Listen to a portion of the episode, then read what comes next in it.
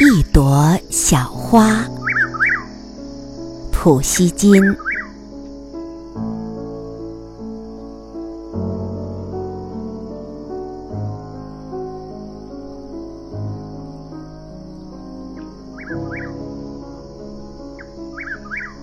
我看见一朵被遗忘在书本里的小花，它早已干枯，失去了芳香。就在这时，我的心灵里充满了一个奇怪的幻想：它开在哪儿？什么时候？是哪一个春天？它开得很久吗？是谁摘下来的？是陌生的，或者还是熟识的人的手？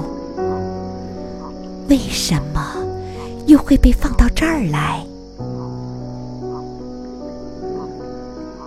是为了纪念温存的相会，或者是为了命中注定的离别之情？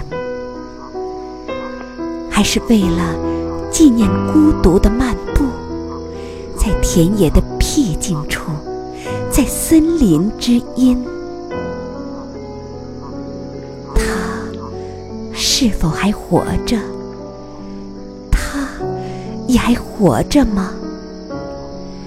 他们现在栖身的一角又在哪儿？